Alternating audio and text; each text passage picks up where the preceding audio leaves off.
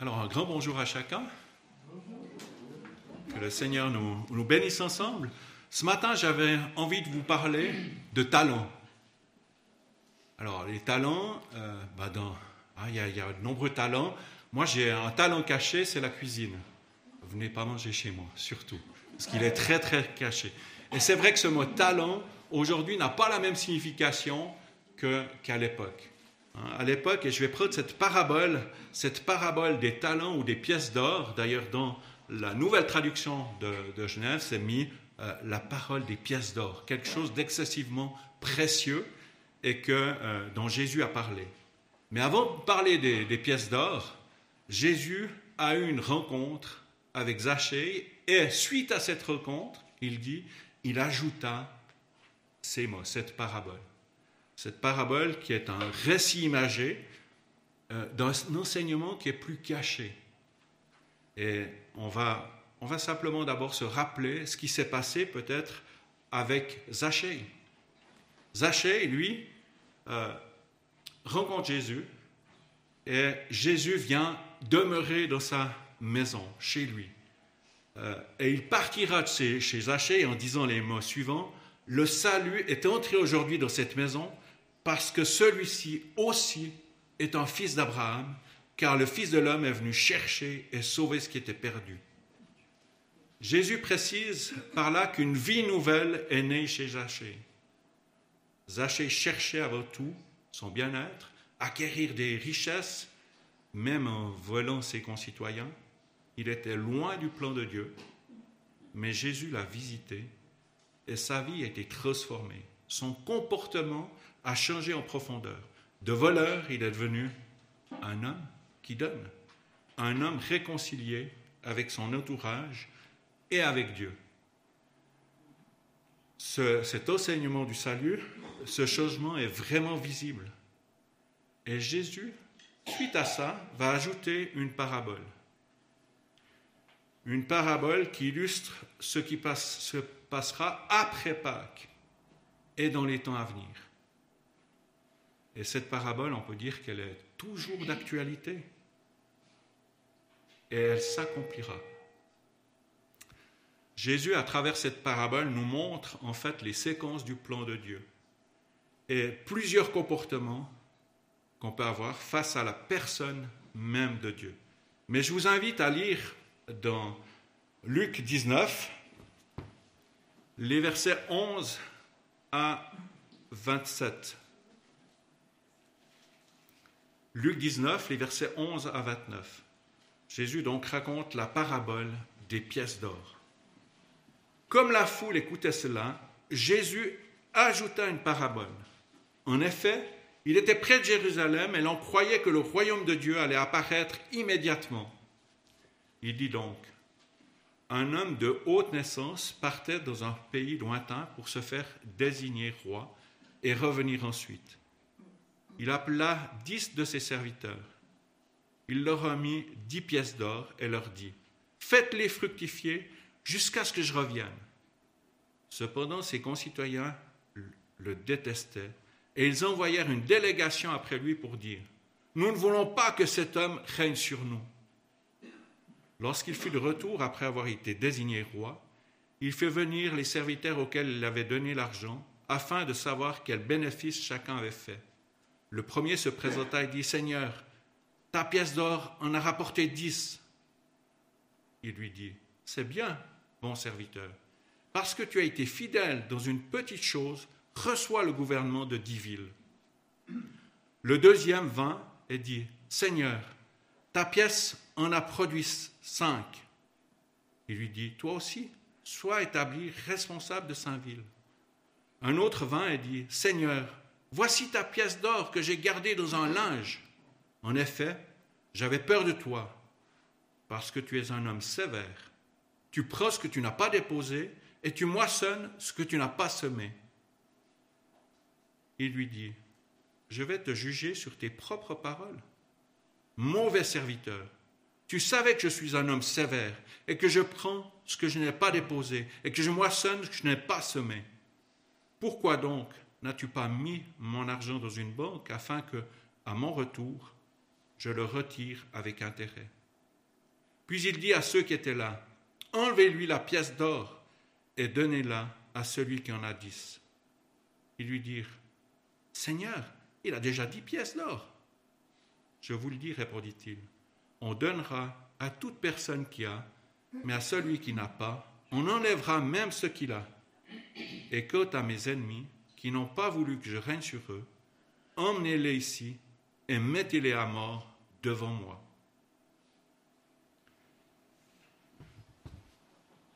Face à tout ce que Jésus a accompli, certains croient que Jésus allait établir immédiatement le royaume de Dieu. Mais Jésus explique par cette parabole plusieurs étapes du plan de Dieu. Il met en lumière plusieurs comportements face à Dieu ou face au don de Dieu. Plusieurs regards très différents sur la personne même de Dieu. Les conséquences des comportements ou des visions que l'on peut avoir sur Dieu.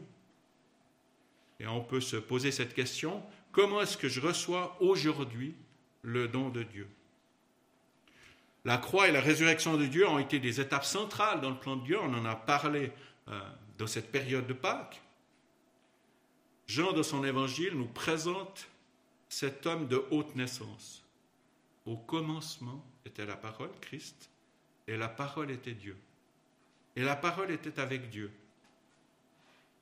Elle, la parole, Christ, était au commencement avec Dieu. Toutes choses ont été faites par elle, et rien de ce qui n'a été fait n'a été fait sans elle. Jean nous précise que cette parole peut transformer, comme cela a été le cas pour Zachée. Elle est venue chez les siens, et les siens ne l'ont point reçue.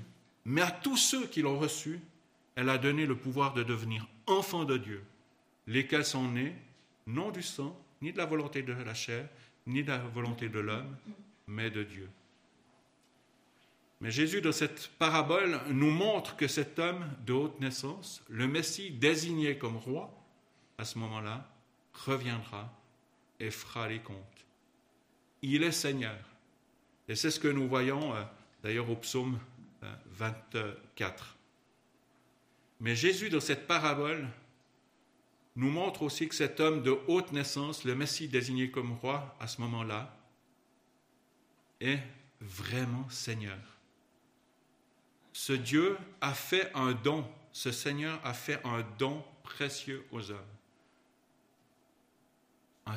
Talent, une pièce d'or. Et plusieurs comportements face à ce don de Dieu sont, sont expliqués. On peut avoir ce refus, ni Dieu ni maître. C'est ce que certains ont eu. C'est une réaction qui existe encore aujourd'hui. La légitimité de Jésus-Christ est mise en doute. Ce refus est exprimé parfois de manière claire.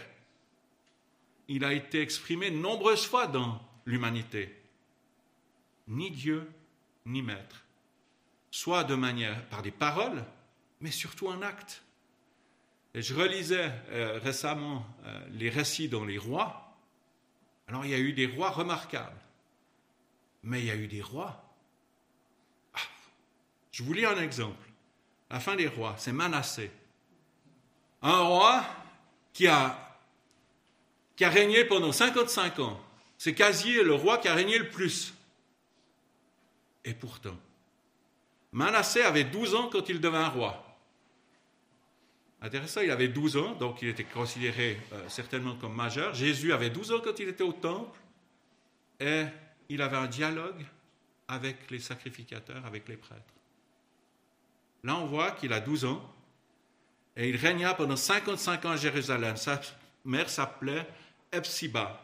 Il fit ce qui est mal aux yeux de l'Éternel, selon les abominations des nations que l'Éternel avait chassées devant les enfants d'Israël il rebâtit les hauts, lieux qu'Ézéchias. Ézéchias était son père qui avait régné précédemment et qui était un roi qui avait le cœur pour Dieu. Donc son père, Ézéchias, avait détruit ces autels. Lui, il éleva des autels à Baal. Il fit une idole d'Astarté, comme l'avait fait un autre roi d'Israël, Akab. Il se prosterna devant toute l'armée des cieux et la servit. Il bâtit des autels dans la maison de l'Éternel, quoique l'Éternel eût dit, c'est dans Jérusalem que je placerai mon nom. Il bâtit des hôtels à toute l'armée des cieux dans les deux parvis de la maison de l'Éternel. Il fit passer son fils par le feu. Il observait les nuages et les serpents pour en tirer des pronostics. Il établit des gens qui évoquaient des esprits et qui prédisaient l'avenir. Il fit de plus en plus ce qui est mal aux yeux de l'Éternel afin de l'irriter. Et puis on a un autre récit aussi, ou une autre constatation dans le Nouveau Testament de ce qui se passe quand on refuse l'Éternel. Là, on voit la progression hein, chez Manassé. D'abord, hein, il fait mal ce qui est mal aux yeux de l'Éternel, il s'écarte de l'Éternel, il introduit des idoles, puis après il va toujours plus loin, il invoque, euh, il invoque les armées des cieux, c'est-à-dire les démons, et puis il va chaque fois plus loin, il, il cherche des pronostics sur l'avenir, il provoque l'Éternel. Et dans le Nouveau Testament, il nous a dit dans les Romains, en effet, les perfections invisibles de Dieu, sa puissance éternelle et sa divinité se voient comme à l'œil depuis la création du monde, quand on les considère dans ses ouvrages. Ils sont donc inexcusables, puisqu'ayant connu Dieu, ils ne l'ont point glorifié comme Dieu, et ne lui ont point rendu grâce, mais ils se sont égarés dans leurs pensées, et leur cœur sans intelligence a été plongé dans les ténèbres. Se vantant d'être sages, ils sont devenus fous et ils ont changé la gloire de Dieu, du Dieu incorruptible, en image représentant l'homme corruptible, des oiseaux, des quadruptères, des reptiles. Eux ont changé la vérité de Dieu en mensonge et ont adoré et servi la créature au lieu du créateur, créateur qui est béni éternellement.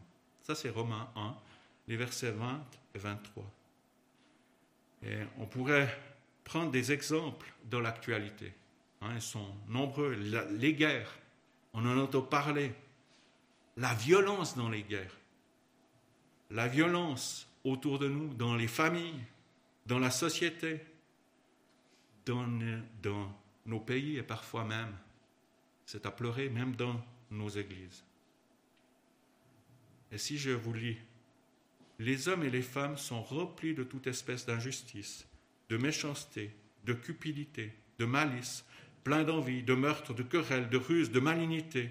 Ils sont rapporteurs, médisants, impies, arrogants, hautains, fanfarons, ingénieux au mal, rebelles à leurs parents, dépourvus d'intelligence, de loyauté, d'affection naturelle, de miséricorde.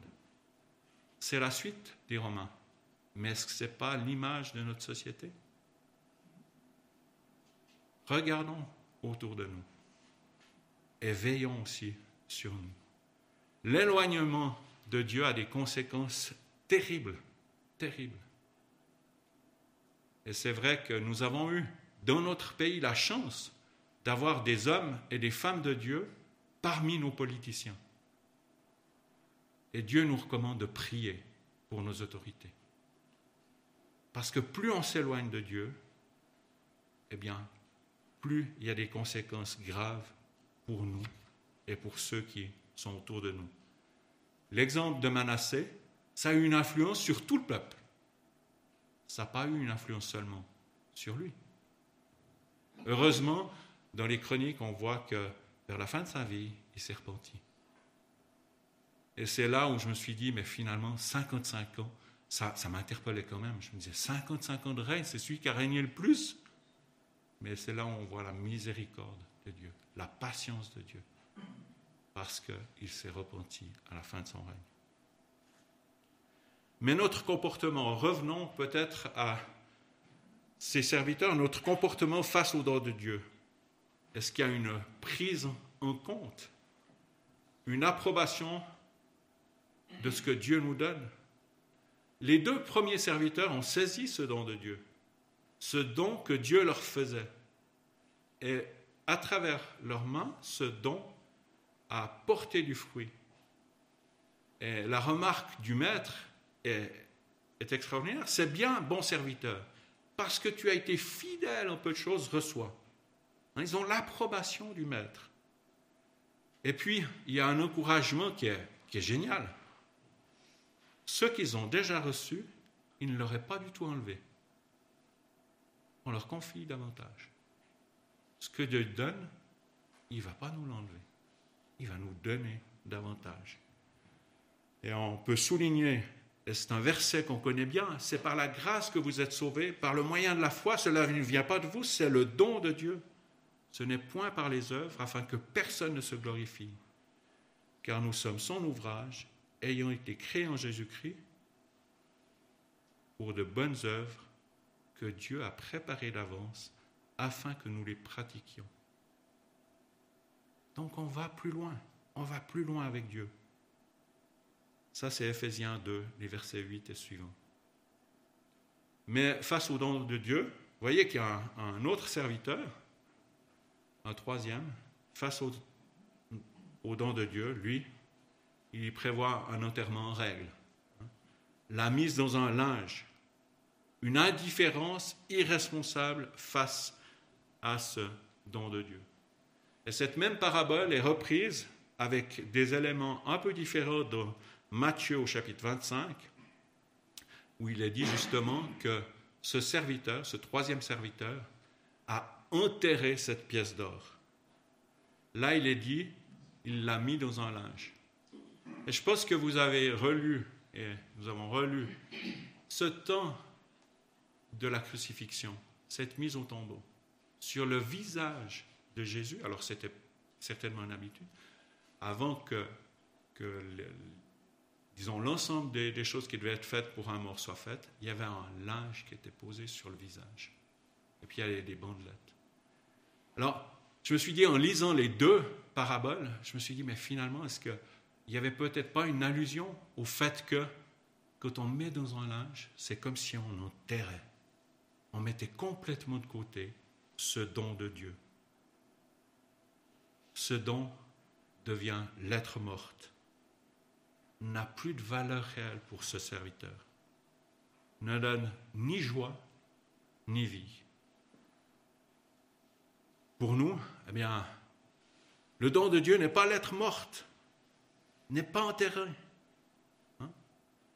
Nous n'avons pas d'indifférence face à ce que Dieu nous donne.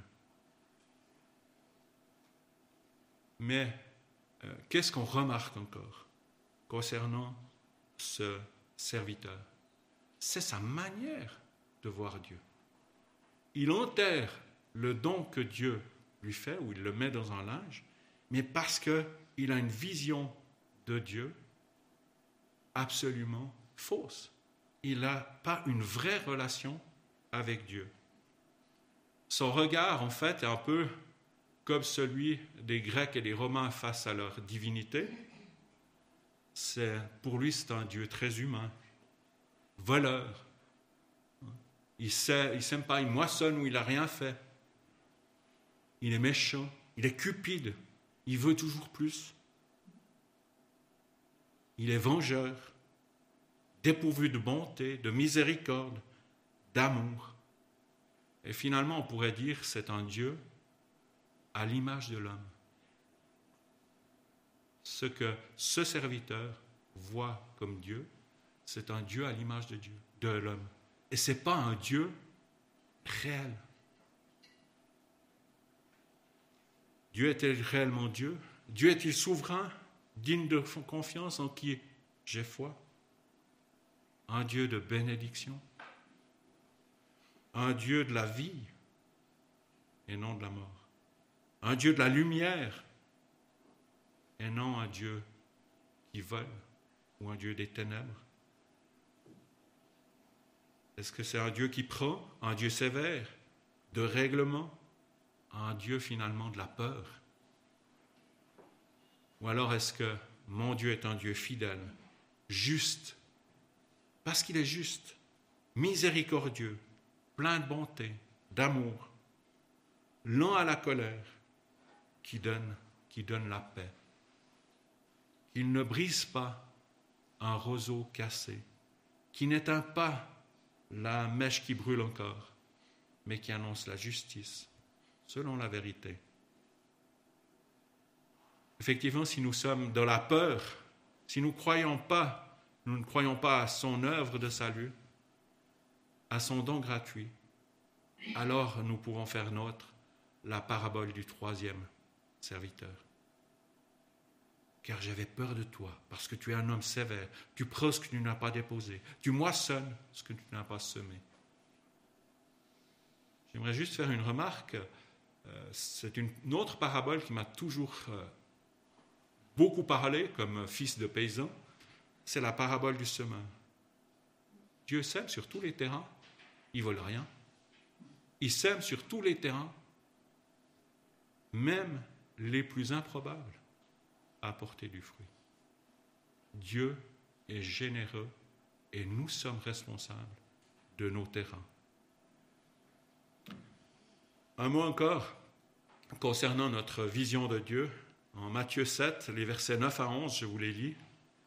Lequel de vous donnera une pierre à son fils s'il lui demande du pain Ou s'il demande un poisson, lui donnera-t-il un serpent Si donc, méchant comme vous l'êtes, vous savez de donner de bonnes choses à vos enfants, à combien plus forte raison votre Père qui est dans les cieux donnera-t-il de bonnes choses à ceux qui les lui demandent? Notre vision de Dieu change tout. bien que nous sachions voir Dieu tel qu'il est. Et Jésus souligne encore l'importance de s'approprier ce don de Dieu. Le déposer même à la banque, ça produit peu d'intérêt, mais c'est l'action même de s'approprier ce que Dieu donne. Ne pas tomber dans la différence ou dans l'apparence d'être enfant de Dieu. Jésus a conclu, je vous le dis, on donnera à celui qui a, mais à celui qui n'a pas, on ôtera même ce qu'il a. Potentiellement, ce troisième serviteur avait quelque chose. Mais en fait, il ne l'avait jamais, jamais vraiment pris. Et n'oublions pas ces paroles du Seigneur qui, qui résonnent. Ceux qui disent Seigneur, Seigneur n'entreront pas tous dans le royaume des cieux mais celui seul qui a fait la volonté de mon Père qui est dans les cieux. Et Jésus précisera encore que l'œuvre de Dieu, en Jean 6, il précisera à une question qui lui est posée, que devons-nous faire pour accomplir les œuvres de Dieu? Jésus va répondre, l'œuvre de Dieu, c'est que vous croyez en celui qu'il a envoyé, Jésus-Christ. En effet, la volonté de mon Père, c'est que toute personne qui voit le Fils croit en lui et la vie éternelle, et moi, je le ressusciterai au dernier jour. Ici, dans cette parabole, il ne s'agit pas d'une perte du salut, mais du jugement de celui qui n'a jamais réellement connu la grâce de Dieu et qui n'a jamais réellement connu Dieu lui-même. En effet, il y a ceux qui n'ont pas voulu de Jésus-Christ par l'indifférence, et puis ceux qui ne l'ont pas voulu par leur volonté de manière délibérée. C'est souligné dans les évangiles. Dieu, en effet, n'a pas envoyé son Fils dans le monde pour juger le monde, mais pour que le monde soit sauvé par lui. Celui qui croit en lui n'est pas jugé, mais celui qui ne croit pas est déjà jugé, parce qu'il n'a pas cru au nom du Fils unique de Dieu. Et voici quel est ce jugement. La lumière est venue dans le monde et les hommes ont préféré les ténèbres à la lumière parce que leur manière d'agir était mauvaise. En effet, toute personne qui fait le mal déteste la lumière. Elle, elle ne vient pas à la lumière pour éviter que ses actes soient dévoilés. Jésus souligne ici la condamnation de ceux qui ne lui appartiennent pas une condamnation à une mort, non seulement physique, mais aussi spirituelle. Il précise, les anges viendront séparer les méchants d'avec les justes et ils les jetteront dans la fournaise ardente où il y aura des pleurs et des grincements dedans. Et souvent, on n'y prête pas assez attention. Que le Seigneur nous fasse, me fasse la grâce d'apporter, de prier les uns pour les autres, de prier pour ceux qui ne connaissent pas encore la parole de Dieu, ne connaissent pas Jésus le Messie. Suite à cette parabole, nous pouvons croire ou Jésus ou Satan, Satan a dit, vous ne mourrez pas. Et la réalité, c'est qu'on va mourir, à la fois physiquement et certains spirituellement aussi. Jésus affirme qu'il reviendra. Restons donc attachés à lui et à sa parole. Le ciel et la terre passeront, mais il est dit, mes paroles ne passeront pas. Jésus va parler de manière encore plus explicite dans Matthieu 24. Jésus a dit, pour ce qui est du jour et de l'heure, personne ne le sait, ni les anges des cieux, ni le Fils, mais le Père seul. Ce qui arrivera du temps de Noé arrivera de même à l'avènement du Fils de l'homme.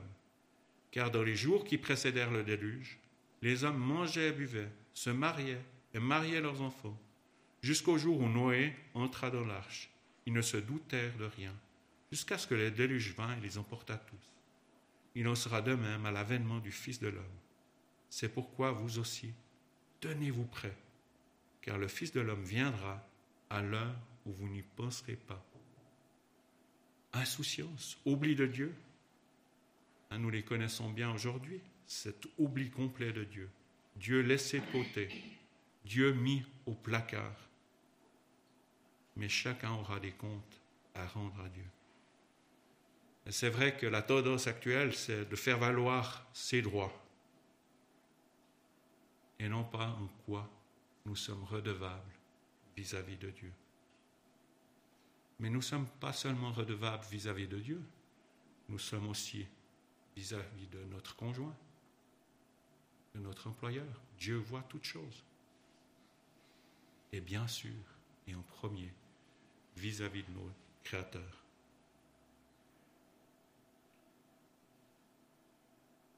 Ces textes ne doivent pas nous laisser indifférents, mais doivent nous amener à être toujours plus près de Dieu, plus près de sa parole. Et ce qui est intéressant aussi dans ce chapitre, c'est que Jésus va énoncer une vérité pour l'époque, pour montrer que ce qu'il dit s'accomplit et s'accomplira. Hein? Il a dit aux disciples, à deux disciples, parce qu'ils allaient monter à, Jérusalem, il leur a dit, allez au village qui est en face. Et quand vous serez entrés, vous trouverez un anneau attaché sur lequel aucun homme n'est assis, n'est jamais été assis. Détachez-le, amenez-le. Si quelqu'un vous demande, pourquoi le détachez-vous? Vous lui répondrez, le Seigneur en a besoin. Ceux qui étaient envoyés l'air et trouvèrent les choses comme Jésus leur avait dit. Comme ils détachaient l'anneau, ses maîtres leur dirent Pourquoi détachez-vous l'anneau? Ils répondirent Le Seigneur en a besoin. Et ce que je trouve intéressant, c'est que dans la suite du récit, c'est un encouragement pour nous. Ce que Jésus dit s'accomplira. Nous n'avons pas à douter de sa parole. Nous n'avons pas à douter que toutes choses sont dans sa main. Si nous sommes dans la main du Seigneur, il est fidèle et juste et nous gardera vraiment précieusement dans sa main. Eh bien, cultivons, cultivons vraiment cette relation avec lui, ayant toujours le désir d'être toujours plus près de lui. Approprions-nous toujours plus les cadeaux que Dieu nous fait. Laissons-nous libérer de nos contraintes. Parce que la fin de ce chapitre, c'est quand même ça. Hein? Il libère l'anneau. Que le Seigneur nous libère de toutes nos contraintes. Que nous puissions vraiment le voir tel qu'il est. Pas tel que nous pensons qu'il est, mais vraiment tel qu'il est. Fidèle, juste, miséricordieux. Un Dieu qui nous accompagne. Bien, laissons-nous saisir vraiment par sa grâce. Parce que la grâce de Dieu est là pour chacun d'entre nous, jour après jour, au quotidien. J'aimerais prier. Oui, Seigneur Jésus, merci.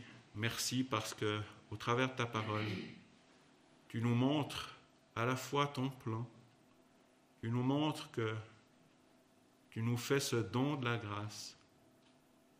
Tu nous fais aussi ce don de découvrir vraiment qui est Dieu. Merci parce que tu es ce Dieu miséricordieux. Tu es ce Dieu qui, à toutes circonstances, dans sa main. Et Seigneur, merci parce que tu désires que nous soyons toujours plus proches de toi. Tu désires que nous, nous te voyons tel que tu es. Seigneur, tu vois que bien souvent, je suis accusateur. Pourquoi cela? Pourquoi Dieu permet-il ça? Dieu est-il réellement juste? Dieu est-il fidèle? Dieu est-il sévère? Seigneur, que dans ta grâce, je puisse te voir tel que tu es et combien tu t'approches de nous. Sachons nous rappeler que tu transformes des vies. Comme tu as transformé cette vie de Zachée, tu veux transformer nos vies et nous donner de porter toujours plus de fruits. Seigneur, que dans ta grâce, chacun individuellement et nous en tant qu'Église, nous puissions glorifier ton nom dans le nom de Jésus.